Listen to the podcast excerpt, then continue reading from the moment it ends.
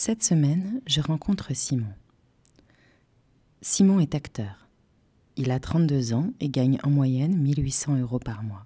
Percentile correspondant? 45. En d'autres termes, Simon fait partie des 45% des Français les plus riches en termes de revenus. Pour lui, l'argent importe peu. Ses valeurs et celles de sa famille sont solidement ancrées à gauche.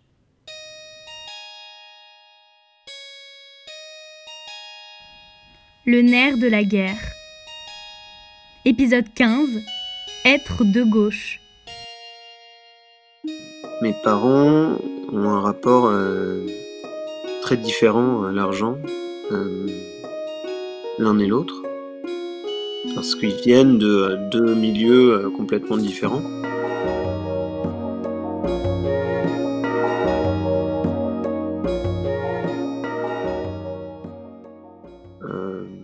Maintenant, euh, mes parents sont des bourgeois, euh, des intellectuels, donc euh, voilà, bourgeoisie, ils sont pas richissimes, mais ils sont quand même, c'est quand même des bourgeois. ma mère vient d'un milieu pauvre et elle en a gardé une, une certaine angoisse et une, une peur en fait de retomber dans la pauvreté. Et du côté de mon père, c'est l'inverse, c'est-à-dire que mon père a une, il est extrêmement léger euh, par rapport à l'argent. Je pense que c'est lié au fait que lui a grandi dans une famille euh, euh, très aisée. Mon père est né en Égypte à Alexandrie. Alors encore une fois, tout est relatif. Je pense que ils étaient très riches par rapport, en tout cas, aux, aux Égyptiens qui vivaient autour d'eux. Ça, c'est une évidence. Euh, et le, traumatisme de mon père, c'est qu'ils sont partis euh, avec deux valises en laissant tous leurs biens matériels derrière eux. Euh, quand mon père avait 14 ans, je crois. Donc en 63. Et ils sont partis, et ils sont partis à Paris la raison pour laquelle ils sont partis en France et la raison pour laquelle ils sont francophones, qui est un truc que j'ai mis du temps à comprendre, c'est que euh, dans les, familles juives qui vivaient dans l'Empire ottoman au XIXe siècle, euh, un certain nombre d'entre elles ont décidé de, parler, enfin de faire du français leur langue maternelle, en tout cas de parler français à leurs enfants et pour que ça devienne leur langue maternelle, parce qu'ils avaient pour euh, viser de de, migrer un jour en France parce que la France, à l'époque, c'était euh, c'était un pays euh, de culture, de euh, c'était une grande puissance économique aussi. C'était voilà, c'était un endroit où il y avait un avenir, on va dire. Et donc voilà. Et là, à partir de là, en fait, mon père, je pense, a rencontré beaucoup de gens de jeunes gens très politisés, tu vois, c'était bientôt 68, il y avait euh, plein de gens euh, d'extrême gauche qui lui ont expliqué que son père était un, grand méchant euh, qui faisait de l'argent sur le dos des pauvres. Et mon père s'est enfin, s'est construit une, une, pensée politique. voilà, toujours est-il que mes parents toujours été, se disent de gauche, se sont toujours dit de gauche et ont toujours voté à gauche. Aujourd'hui, évidemment, ça, ces mots ont perdu beaucoup de leur sens, mais en tout cas, à l'époque, euh, moi, j'ai été élevé dans. Euh, pour eux, ça avait un sens. Pour, eux, ça a un sens, le, fait d'être de gauche. Et, euh, et, ça a un sens, et c'est lié au fait, par exemple, de partager les richesses. que la naissance ne devrait pas mettre à l'abri certaines personnes et pas d'autres. Et donc, moi, j'ai été élevé là-dedans, et donc, assez naturellement, ben, Maintenant, c'est ce que je pense, même s'il y a j'ai plein de désaccords avec euh, mes parents euh, tout le temps. Euh, fondamentalement, je n'ai pas remis ça en cause. au contraire, je, je suis, je suis contre l'héritage. je suis totalement contre l'héritage financier. Ça, c'est mon, des idées, évidemment, c'est très théorique et j'ai par ailleurs parfaitement conscience d'être moi-même un bourgeois, même si Bon, euh, personnellement, j'ai commencé à travailler euh, assez, jeune, enfin assez jeune. J'ai commencé à bien gagner ma vie assez jeune. Quand j'avais 20 ans, je gagnais bien ma vie. J'ai gagné. Euh, alors, mon, rapport, en fait, j'ai hérité de beaucoup de la négligence de mon père. Donc j'ai toujours été très mauvais pour faire les comptes. D'ailleurs, j'ai perdu beaucoup d'argent comme ça, en fait, en étant parfaitement négligent. Parce que je m'en fous. Hein. L'argent, vraiment, ne m'intéresse pas. Euh, j'ai pas d'ailleurs, j'ai aucune volonté d'être riche d'ailleurs. en tout cas, pas de, richesse monétaire.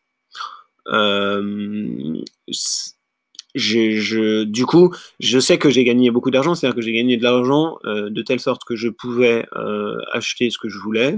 En fait, en, en dépensant ce que j'avais à dépenser, c'est-à-dire loyer plus sortie, euh, j'ai quand même réussi à mettre de l'argent de côté, euh, peut-être de l'ordre de 40 000 euros, quelque chose comme ça. Et donc, tout ce que j'ai fait, c'est d'ouvrir des comptes euh, qui, ben, qui génèrent de l'argent, justement, d'une façon qui, c'est pareil, moi je trouve choquante, mais je le fais, je suis plein de contradictions et j'en ai parfaitement conscience. et donc, j'ai ouvert, voilà, Codévie, je sais même pas les noms, si, euh, comment ça s'appelle Voilà, bon, bref, ça, donne une très bonne idée de mon rapport à ces comptes. Euh, donc, comme je suis euh, acteur, il y a des hauts et des bas, comme, comme on dit. Hein. Donc, j'ai progressivement, je me suis mis à travailler moins. Enfin, travailler moins, c'est pas tout à fait exact. j'ai gagné moins d'argent. Euh, mais euh, ça veut pas forcément dire que j'ai travaillé moins. mais en tout cas, je me suis mis à gagner d'argent, puis à gagner moins d'argent, puis euh, quasiment plus du tout. Et donc, en fait, l'argent que j'avais mis de côté a fondu sans forcément ni que je m'en alarme. Je m'en suis évidemment aperçu, mais j'étais moi-même très léger parce que très confiant sur le fait que j'allais en gagner plus.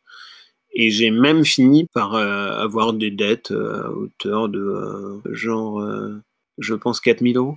Alors au début, j'étais pas du tout angoissé, puis surtout, j'ai jamais euh, quand je suis à découvert, je ne vais pas me priver d'aller au restaurant par exemple parce que je vais me dire bah en fait, euh, je, je, je donne un exemple, je suis à découvert de 100 euros, euh, ben j'ai pas, je vais pas me priver d'aller payer un restaurant à 20 euros puisque j'ai pas besoin de 20 euros, j'ai besoin de 100 euros. Donc en fait 100 euros, 120, bon, enfin voilà, on est sur une autre, un autre ordre d'échelle. Et comme j'avais bien gagné ma vie, je me disais de toute façon, je vais probablement gagner 1000 euh, bientôt. Enfin voilà. Donc euh, c'est une histoire d'échelle en fait. L'argent, c'est pas un problème. Il faut, en, il faut en avoir beaucoup pour pas avoir de petits problèmes d'argent. Donc 20 euros, c'est rien. Donc évidemment, quand on réfléchit comme ça, euh, c'est ça finit par être 4000 euros. Après l'insouciance, il y a quand même eu une, angoisse qui, qui, m'a submergé. Et en fait, j'ai appelé mes parents. Alors après, il faut savoir que j'avais donné euh, grosso modo la même somme à mes parents. Euh, parce qu'on a acheté une résidence secondaire, euh, on a fait des travaux, ça s'est extrêmement mal passé. Et donc, mes parents se sont rendus compte que ça allait coûter beaucoup plus cher que ce qui était prévu à la base. Et en fait, ils n'avaient plus un rond de disponible. Et donc, ils ont demandé à ma sœur et moi si on, pouvait leur donner euh, en gros tout ce qu'on avait. Et à ce moment-là, moi, j'avais à peu près 4000 euros. Donc, en fait, quand j'ai euh, appelé à l'aide, j'ai euh, pris de l'argent que je leur avais, entre guillemets, prêté quelques mois auparavant. Bon, ça n'excuse rien, hein, c'est pas pour. Non, parce qu'en fait, je voudrais pas que les gens qui écoutent se disent que je suis un branleur ou que je, bon, je suis probablement un branleur, vous pouvez vous dire ça. Mais euh, malgré tout, je travaille et surtout, ce qui est compliqué dans ce métier, c'est qu'en fait, euh, on travaille beaucoup gratuitement, quoi. C'est difficile de, ne pas faire autrement, surtout que moi, je fais du théâtre beaucoup euh, et qu'au théâtre, pour gagner sa vie, bon, c'est compliqué, quoi. Et on est obligé de faire des paris. Donc, moi, j'ai bossé longtemps gratuitement pour des gens parce que je les admirais, parce que j'étais content du travail qu'on faisait et aussi parce que je me disais, bah c'est un pari. Si ça marche, je vais finir par être rémunéré. Euh, donc ces jours-là où je travaille gratuitement, évidemment, je gagne pas ma vie et je continue de dépenser de l'argent pour vivre. Et donc c'est ça qui fait que je perds de l'argent. Mais euh, voilà, les moments où j'étais, euh, je me suis mis à découvert, j'étais pas en train de me tourner les pouces dans mon appartement. Voilà. c'est juste pour préciser ça, pour pas qu'on ait de fausses idées. Euh, mais après, évidemment, euh, si j'avais été euh, totalement angoissé à l'idée de ne pas avoir d'argent, j'aurais trouvé un boulot. Donc j'ai fini par trouver un boulot à côté. C'était aussi difficile de, de, trouver un boulot qui ne soit pas un boulot de comédien parce que c'était d'une certaine façon un aveu de, en tout cas, ça pouvait être senti comme un aveu d'échec par rapport au fait que j'avais bien gagné ma vie en tant que comédien, que du coup, je m'étais dit que j'aurais plus besoin de faire de petits boulots. Et donc voilà, en fait, j'ai fait un boulot à côté qui m'a passionné, euh, qui était un boulot dans une maison d'édition euh, de livres scientifiques où j'ai appris plein de choses sur plein de métiers liés à l'édition. et c'est une maison d'édition qui, qui est fait, enfin je sais pas, je pense va finir par faire faillite, en tout cas qui est dans une situation absolument terrible. Donc c'est marrant de parler d'argent et de et de et de et de pas d'argent en parlant d'une maison d'édition qui voilà qui ne voit pas la, qui ne voit pas la lumière en fait tellement c'est difficile. Euh, bon, bah, parce que le monde du papier, évidemment, aujourd'hui, euh, n'a pas de très beaux jours devant, devant, devant lui. Et alors, en plus, pour une petite boîte d'édition qui fait des livres scientifiques euh, de haute tenue, c'est difficile. Du coup, euh, ça c'est assez fini parce que euh, maintenant je gagne ma vie avec, avec mon métier de comédien, du coup, mais beaucoup moins bien que quand j'avais 20 ans. ce qui ne me pose pas problème, même si j'aimerais mieux être, être un peu plus à l'aise d'une part parce que je pense le mériter, et voilà, je suis euh, là, je pense que je dépense autant que je gagne. Euh, mais voilà, dans ma tête, il exclut de. Par exemple, l'idée d'acheter un appartement, c'est complètement euh, surréaliste pour moi, alors que je vis avec quelqu'un qui gagne mieux sa vie que moi et qui y pense et on en parle ce qui est un peu abstrait, c'est que moi je m'en parle et en même temps je me dis mais je n'ai euh, rien euh, sous les yeux là qui me permettent de penser que euh, en plus en gardant le souvenir que à l'époque j'avais 40 000 euros on m'avait dit bah non tu, tu peux pas imaginer acheter un appartement avec 40 000 euros. Alors aujourd'hui avec zéro je pense que c'est compliqué. Si j'ai aujourd'hui une assurance vie qu'on m'avait fourgué à l'époque où j'avais un peu de rond euh, et euh, il y a 1000 euh, euros, peut-être un peu plus maintenant parce que je mets de l'argent tous les mois. Donc voilà, c'est le seul truc que j'ai de côté. moi, c'est terrible. Voilà, je suis contre l'héritage. Mais mes parents, un jour, le plus tard possible, bah voilà, j'en hériterai. Donc, on a une résidence secondaire, on a le, une, ils ont un appartement. Je dis on, je dis on parce que la résidence secondaire, elle est, ils l'ont donnée à ma sœur et moi. Ils ont fait une donation justement pour ne pas avoir à payer de droits de succession. Euh, donc voilà, mais euh, bon, c'est pour ça que j'en veux pas à la personne qui loue son studio, parce qu'en fait, on est dans un système, donc en fait, on, fait dans un système avec les règles de ce système. Après, ça n'empêche pas de penser du fond du cœur que ce système est pas bon. Podcast conçu et réalisé par Hélène François.